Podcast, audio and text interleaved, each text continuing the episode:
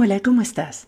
Esto es Indomable, episodio número 101, y hoy vamos a hablar sobre el amor incondicional, sobre todo en parejas románticas, pero en general este concepto de amor aplica a todo tipo de relaciones, incluyendo la que tenés con vos misma.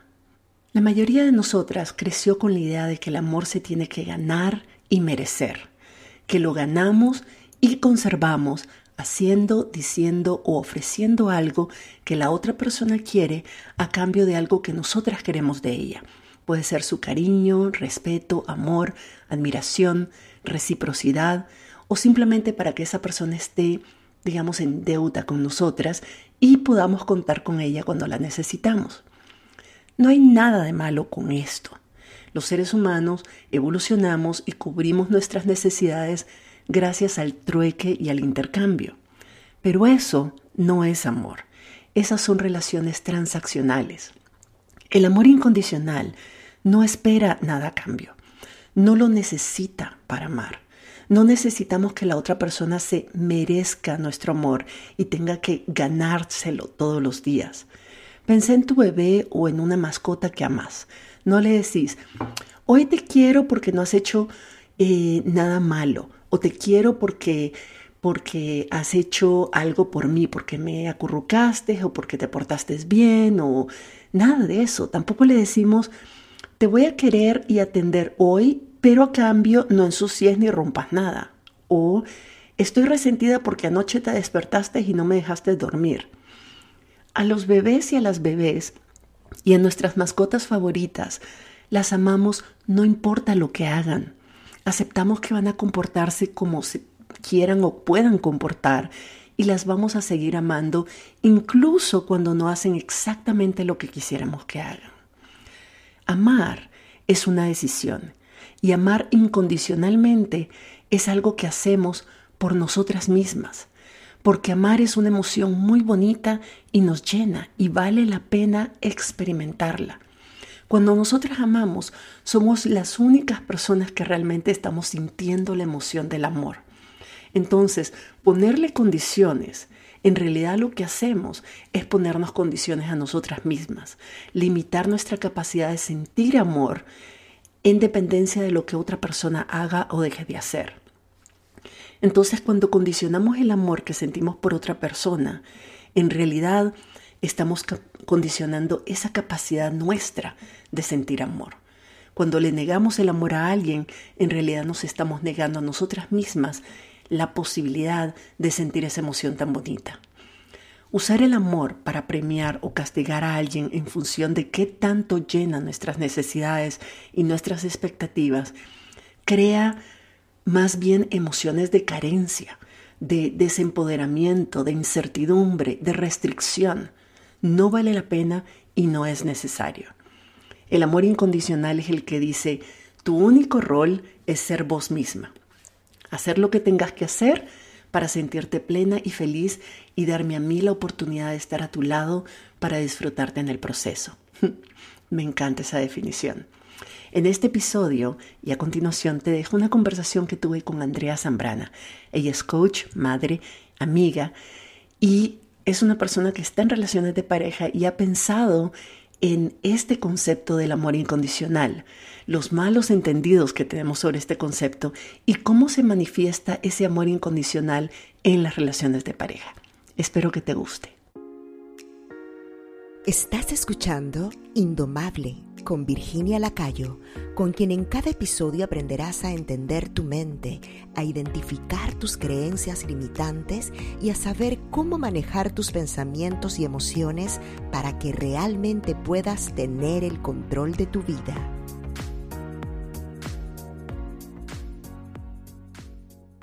Hay dos cosas que nos han, que nos han dañado la posibilidad o que nos han realmente truncado la posibilidad de establecer relaciones sanas con otras personas y, en particular con nuestras parejas románticas porque obviamente son relaciones muy íntimas, muy intensas que pueden determinar muchas cosas, de las que no te distancias tan fácilmente como de un colega o una amistad, ¿verdad? Nos enseñaron de que otras personas pueden hacernos sentir cosas y que en realidad son las otras personas o los los eventos, las cosas que suceden en nuestra vida, las que determinan cómo nos sentimos.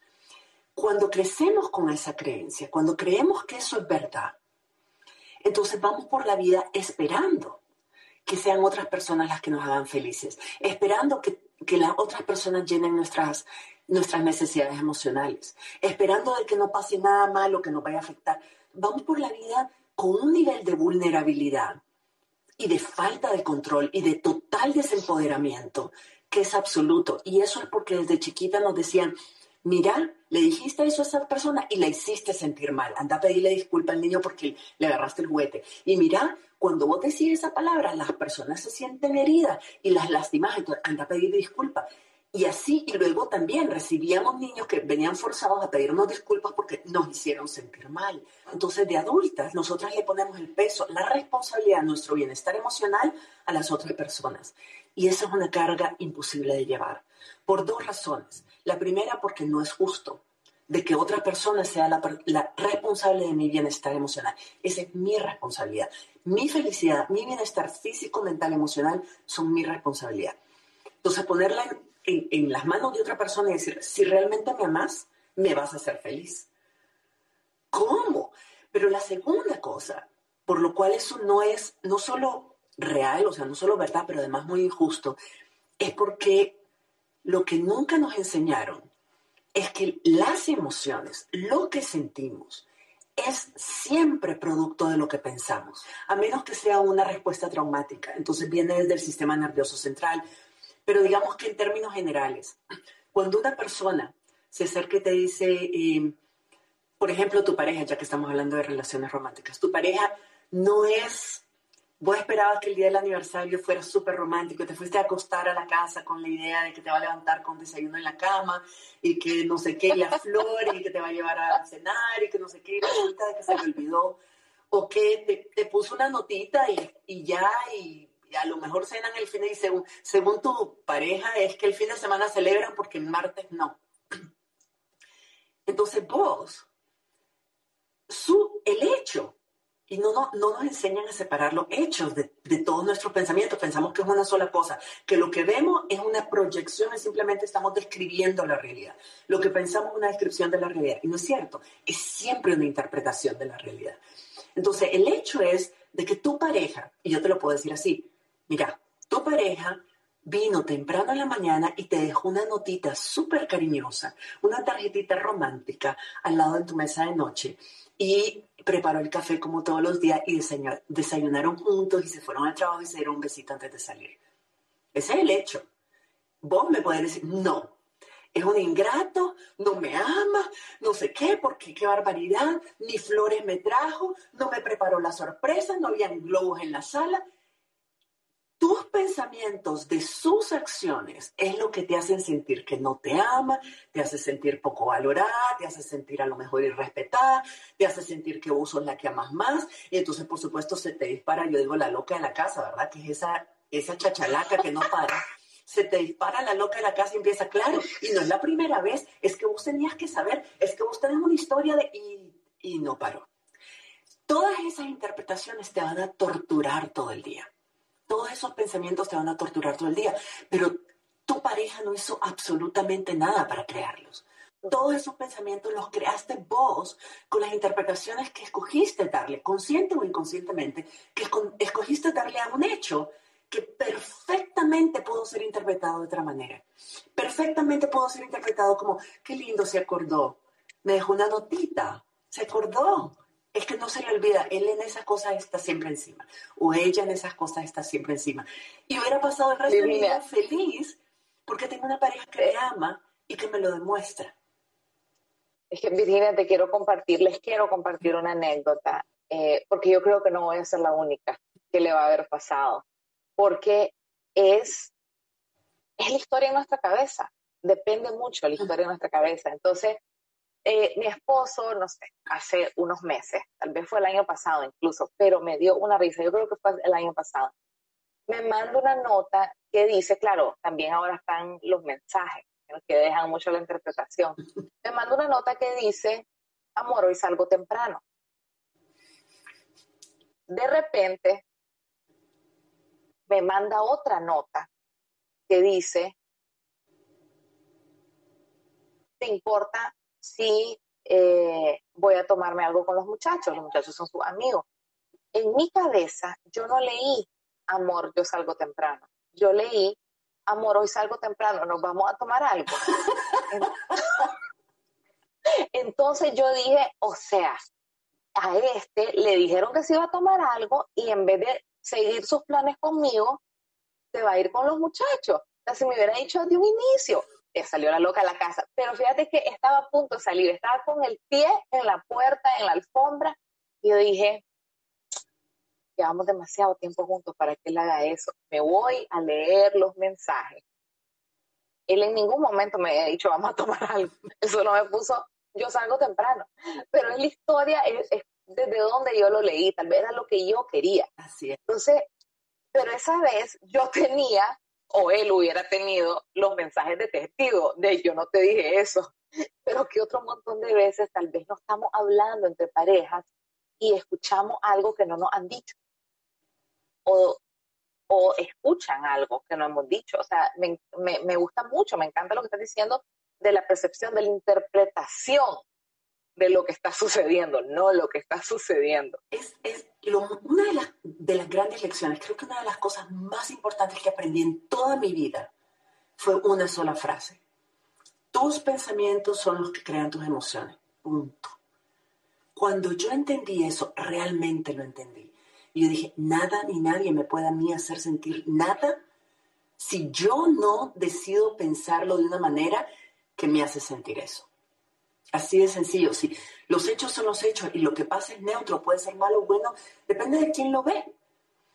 Cada una de nosotras filtra, es como hay un filtro que percibe todo lo que escuchamos, los, los cinco sentidos, los seis sentidos, están constantemente mandando eh, insumos a nuestro cerebro para interpretar la realidad. Acordémonos de que el cerebro está escaneando todo el tiempo. ¿Qué está pasando? ¿Qué está pasando? ¿Qué significa?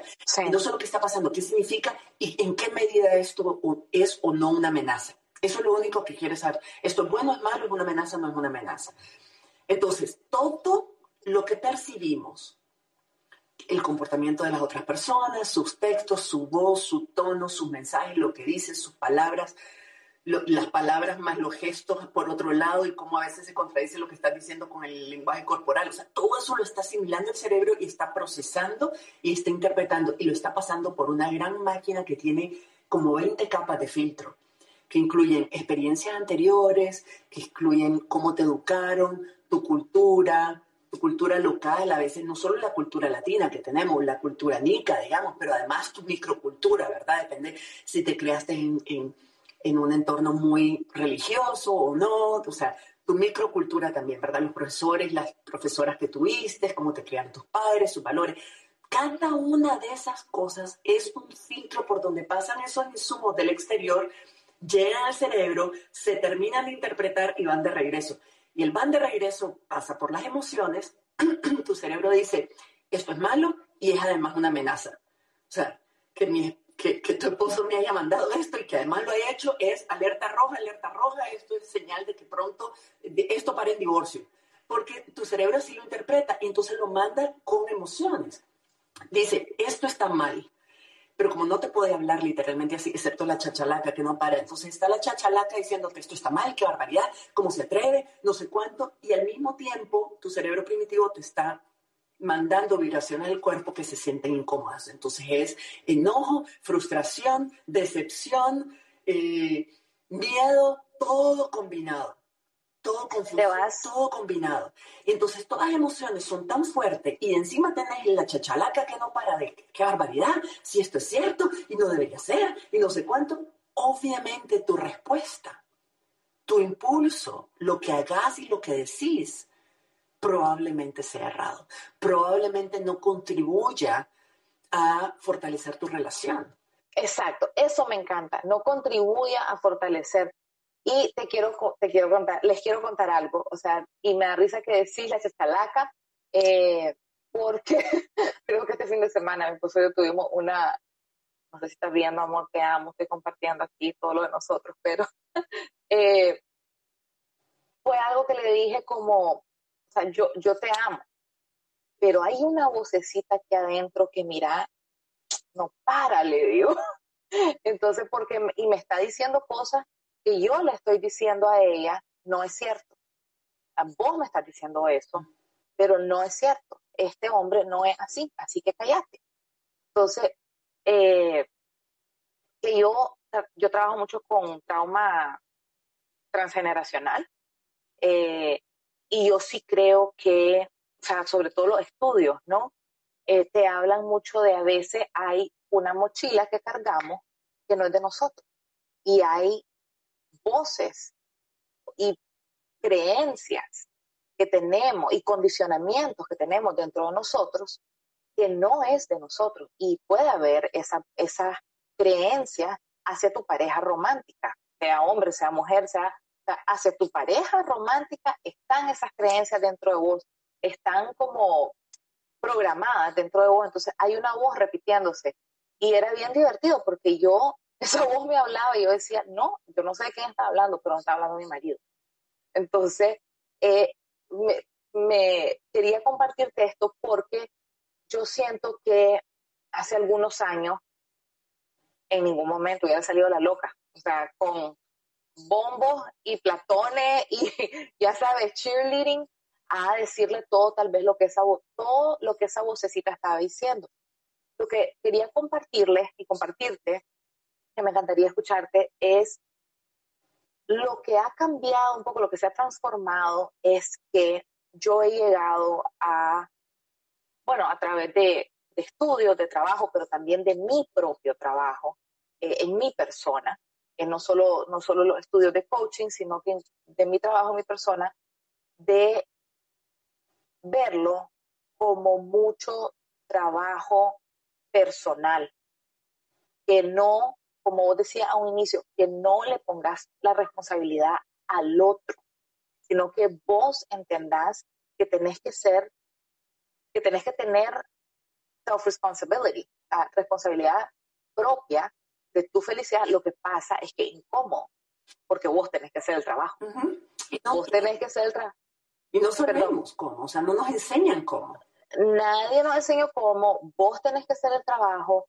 Eh, yo he llegado y otra cosa que quería mencionar, no me quiero saltar, o sea, he, visto mucho, cuando nosotros estábamos platicando, vos me dijiste el amor incondicional hace un par de semanas, y a mí inmediatamente yo me fui, Virginia, al amor no condicionado, porque lo que yo siento y además he visto y he tratado es que venimos condicionados porque así se nos enseñó a amar y así se nos enseñó a demostrar amor. Tenemos un set de expectativas, tenés que llegar aquí y esas son las condiciones para yo demostrarte amor. Entonces, entre parejas está uno lastimándose al otro porque ni uno llega a las expectativas del otro porque fuimos criados en dos núcleos familiares distintos. Y además tenemos las heridas del alma, ¿no? Tenemos las heridas que aunque adoremos a nuestro papá y a nuestra mamá, eran humanos. Y tal vez en algún momento tu percepción de niño chiquito, de niña chiquita, fue lastimada por esas personas que vos adorabas. Y tal vez ahora eso lo conectas con amor y no es amor de verdad. Entonces, para mí mucho se ha traducido a autodescubrimiento, amor propio, self-worth, que es valorarte a vos misma, porque si empezás a tratarte con amor, con grace, con compasión, también puedes tratar a tu pareja así. Pero también muchas veces hacia nosotros mismos tenemos un set de condiciones para amarnos todavía más alto que para la pareja. Entonces me encantaría escucharte un poco cómo podemos irlo aplicando, ¿no? ¿Cómo lo ves vos y cómo lo podemos ir aplicando en una situación de pareja. Mira, te decía, eh, los dos problemas principales que obstaculizan que podamos desarrollar relaciones de pareja saludables y enriquecedoras, que realmente nos, nos den alas y nos hagan crecer como personas y que nos permitan crecer juntas, ¿verdad? Pero que cada una pueda seguir creciendo dentro de ese, esa relación que es el contenedor, de, el contenedor y el, y el, tal vez el abono para el crecimiento de la individual también de las personas que forman la pareja. Las dos grandes obstáculos y razones es uno, que nos han hecho creer desde chiquitas de que otras personas son la única, determinan cómo nos sentimos, bien o mal, y que por tanto dependemos de su buena voluntad y de su comportamiento para nosotras sentirnos amadas, seguras, confiadas, queridas, apreciadas, respetadas, etcétera, depende de la otra persona. Primer, primera gran mentira que, que, daña mucho las relaciones y nos daña a nosotras mismas. Y la segunda gran mentira es lo que vos decías, el condicionamiento. Toda la, lo que yo llamo una mente colonizada. Toda la colonización cultural que hemos recibido, y no hablo de los españoles, me refiero a las modernas, me refiero a las religiones institucionalizadas, al capitalismo consumista, a la supremacía blanca, a eh, todas, las, todas las distintas, por supuesto, al patriarcado.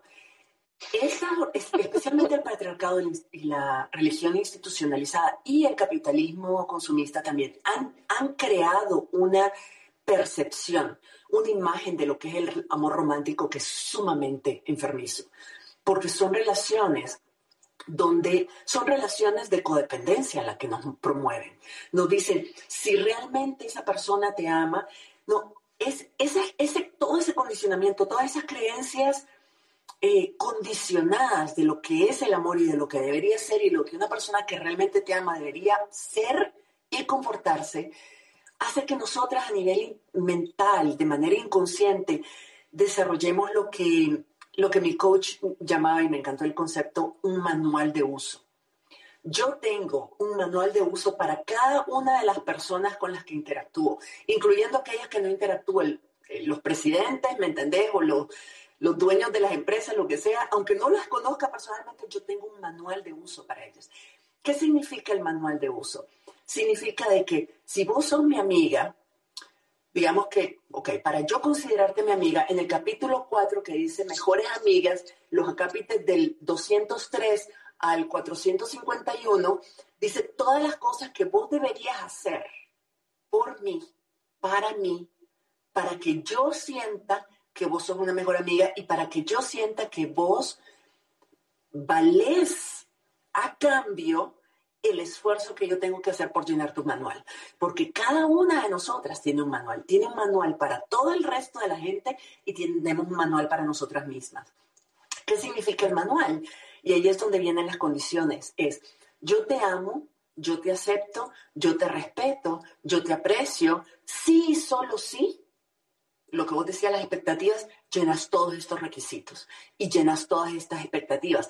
Y me haces sentir de esta manera cuando es imposible para vos hacerme sentir algo porque depende de mis interpretaciones de lo que vos hagas o no hagas. Entonces, si yo tengo una predisposición a interpretarlo todo de manera negativa o defensiva por mis propias historias, vos podés bajar santos y no voy a yo a, percibir lo que quiero percibir porque no depende de vos. Pero el problema con los amores condicionales es, no, yo lo amo, cuando decimos eso, yo lo amo o yo la amo porque ella es súper cariñosa porque ayuda con los quehaceres del hogar, porque comparten la responsabilidad de los hijos, porque cuando ya le ponemos razones al amor, decimos, lo amo porque él hace esto por mí. Y entonces yo me siento obligada a cambio de hacer cosas para esa persona y eso se convierte en una relación transaccional.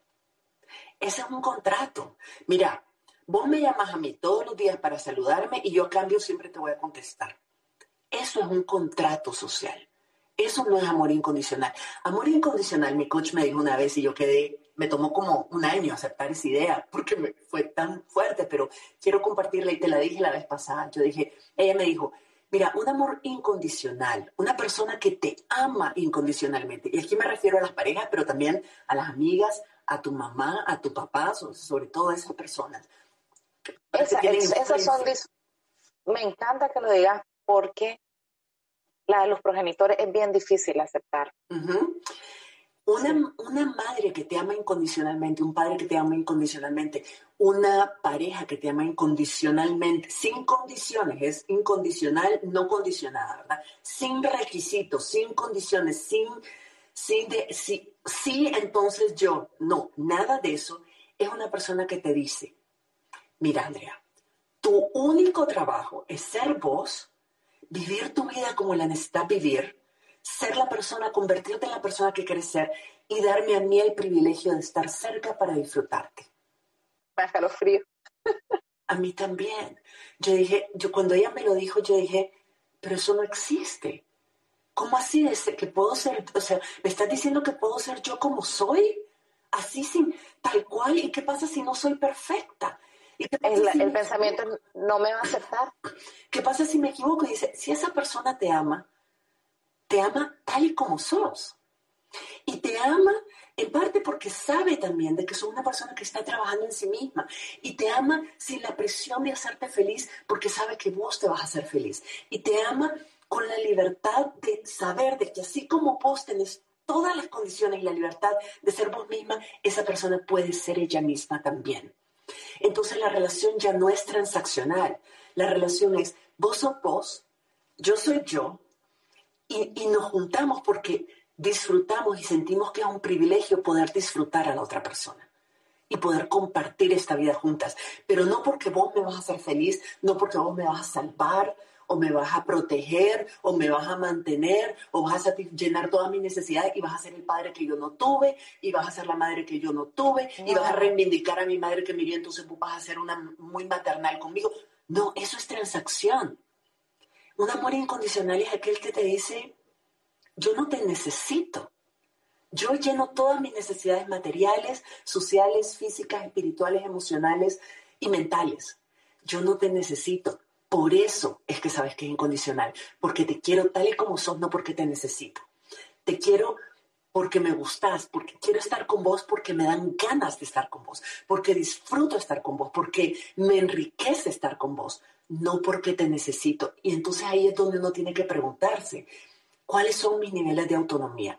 ¿En qué medida soy capaz yo de llenar todas mis necesidades para que esa persona no tenga que llenarlas por mí? Porque en el momento en que ella siente que tiene, y yo le hago, le hago claro de que tiene que llenarlas por mí, en ese momento yo ya no le estoy llamando como es, sino le estoy llamando por lo que me puede dar. Y en el momento en que esa persona me deja de dar lo que yo espero, entonces me busco otra que tal vez sí me lo da. Y el punto es que nunca vamos a encontrarla, nunca vamos a ser felices, porque nadie te puede dar algo que te corresponde a vos dar. Así es llenar, llenar un hueco que solo vos puedes llenar. Ahorita que me encanta cómo terminaste, Virginia, em, te preguntaría, como mujeres, como individuos, como parejas, ¿qué primer paso podemos dar hacia el amor incondicional? El primero es amarse una. El primer paso es amarse una, porque si uno no sabe cómo amarse una, primero no sabe cómo amar a otras personas y segundo, no sabe cómo explicarle a las otras personas cómo necesita uno ser amada. Aquí yo no sé qué tan tu audiencia, pero es como la masturbación, ¿me entendés? Si vos no sabes darte placer, ¿cómo le vas a decir a otra persona qué hacer? O sea, ¿cómo la guías? No, vos tenés Me encanta que lo mencioné. Así es. Entonces, el primer paso para amarse una, viendo un poquito más adelante, es conociéndose. Es dejar, es agarrar ese manual que nos ponemos y decimos, bueno, yo, yo me voy a amar cuando tenga éxito. Yo voy a estar muy contenta conmigo misma cuando baje las 30 libras que subí con el embarazo. Yo voy a ser feliz, me voy a querer mucho cuando consiga, me logre establecer en una relación estable, cuando tenga mi casa, cuando termine mi carrera. Todas esas son condiciones. Yo me amo, yo en general me amo, pero cuando de pronto me agarra no sé qué, entonces ahí si no me gusto, no me quiero. No, espérate, o te amas o no te amas. Si te amas de vez en cuando y solo si cumplís con tus ciertas expectativas, entonces no te estás amando incondicionalmente, te estás amando condicionalmente. Te estás amando sí, solo sí, llenas ciertas expectativas. Tuyas, por cierto. Ni siquiera de nadie más, vos solita te las impones. Y vos decís, no, es que si yo no soy fuerte todo el tiempo y en el momento en que yo lloro me dejo de amar, es cuando más te necesitas amar, por ejemplo. Entonces, el, el primer paso es amarse una, y para amarse una, el primer paso es conocerse, respetarse, y aceptar de decir, no soy perfecta, pero no lo necesito ser. Puedo ser imperfectamente maravillosa, así como estoy.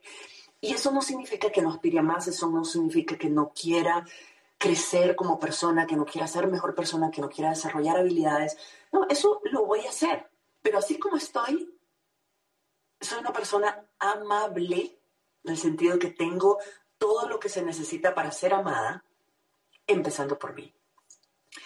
Y el, y el siguiente paso para irte conociendo y poder ir asumiendo la responsabilidad, porque eso también lo más importante es asumir la responsabilidad de tus propias necesidades. Y en el momento en que vos te aceptás como imperfecta y te amás con tus imperfecciones y tus detallitos, es mucho más fácil aceptar a la otra persona como imperfecta también.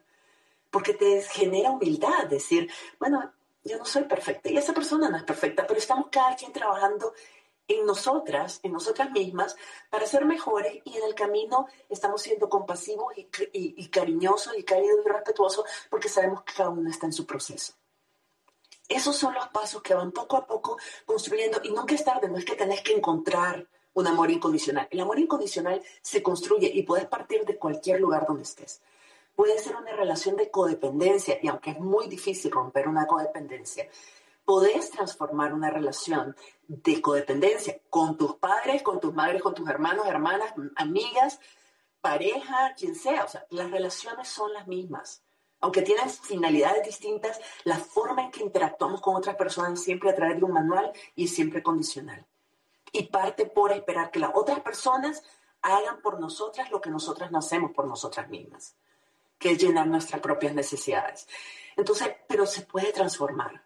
Y esas relaciones no solo las transformas y las vas construyendo, pero además no dejas nunca de construirlas, porque vos tenés que estar encima tuyo, conociéndote, observándote, escuchándote, cuestionándote, diciéndote, a ver, a ver, Andrea, ¿es, es verdad que él realmente te dejó plantada y te, te maltrató y tal y tal? ¿O es tu mente la que está tratando de meterte historias que no estás cuestionando y que por tanto te estás creyendo, te estás trayendo así como vitamina. Y entonces a la medida en que empezamos a, a, ser un poquito escépticas, no dudar de nosotras mismas, pero ser escépticas con nuestra mente, porque ahora sabemos de que hay un cerebro primitivo que nos va a meter el miedo, que nos va a meter cizaña, que nos va a meter, eh, ¿sabes?, el, el coco contra todo, que va a haber amenazas en todos lados, porque está tratando de protegernos y tener la habilidad de decir, gracias por tratar de protegerme, pero yo soy la adulta de la casa. Así Puedo distinguir la diferencia. Esto no es así como me lo está planteando, es mucho más sencillo y yo tengo el poder de escoger cómo quiero reaccionar a eso. Y voy a escoger reaccionar con calidez, con, dando el beneficio de la duda, con amor incondicional, con compasión, con, con aceptación y la relación, solo por hacer uno ese pequeño detalle, ese, ese gesto, ese, ese esfuerzo, todo el resultado, toda la forma en que esa relación avanza y ahí en adelante cambia. Qué, lindo, qué lindo, Virginia. Y me encanta que dijiste ahorita lo de cuestionarte. Yo, yo, yo trabajo mucho eso, ¿no? La relación con vos misma. Eh, pero realmente descubrirte, pero descubrirte a vos, porque no hemos cuestionado si estamos viviendo nuestra verdad y nuestra vida, la vida que nuestra alma vino a vivir, o si estamos viviendo el condicionamiento, la historia de alguien más. Entonces, yo también aprovecharía y agregaría un poco, eh, solo el, estás viviendo la historia de tu cabeza que alguien más puso ahí o realmente te está uniendo a lo que enciende tu, tu llama, enciende tu cuerpo, enciende tu alma eh, y estás llegándote a preguntar, esto es lo que quiero, siendo responsable con vos misma, porque ser responsable con vos misma también te lleva a tener responsabilidad un poco de, tampoco voy a lastimar, yo soy responsable por mí misma por mis sentimientos, por mis acciones, que, que a veces causan reacciones en el mundo en que vivimos. Pero me encanta que dices cuestionarte porque invito un poco a cuando, porque a veces vivimos en piloto automático. Siempre. y, el, y el cuestionarte te permite decir, espérate, ¿esta es la historia en mi cabeza? ¿O estoy pudiendo responder a esta situación desde mi verdad, desde, un desde mi pasión, desde qué quiero estar viviendo?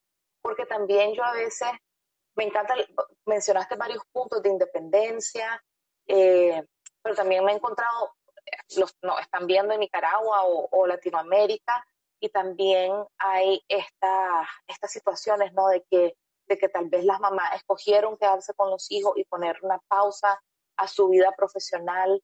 Hay mamás que están felices con eso, hay otras mamás que se dan cuenta que no, pero sienten vergüenza o sienten culpa, pero esas emociones no tienen nada malo, pero son incómodas, pero yo creo que tal vez yo la, la invitaríamos a cuestionarse si la incomodidad de la vergüenza o de la culpa no valdrá la pena simplemente sentirla y salir al otro lado para poder vivir lo que vos te toca vivir, no lo que alguien te dijo cómo se tenía que vivir. Si te gustó este podcast, es buen karma compartirlo con otras personas y a lo mejor hasta te animas a dejarme un review.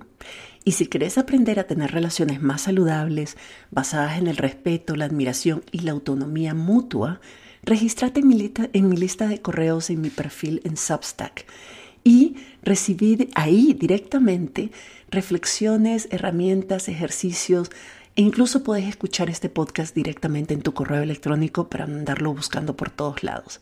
Así que anda al link que está en cualquiera de mis redes sociales y suscríbete desde ahí. Te espero por allá y nos escuchamos en la próxima.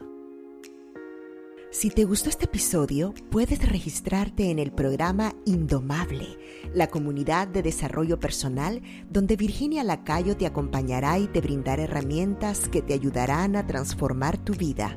Visita la página virginialacayo.com y regístrate para recibir contenido exclusivo.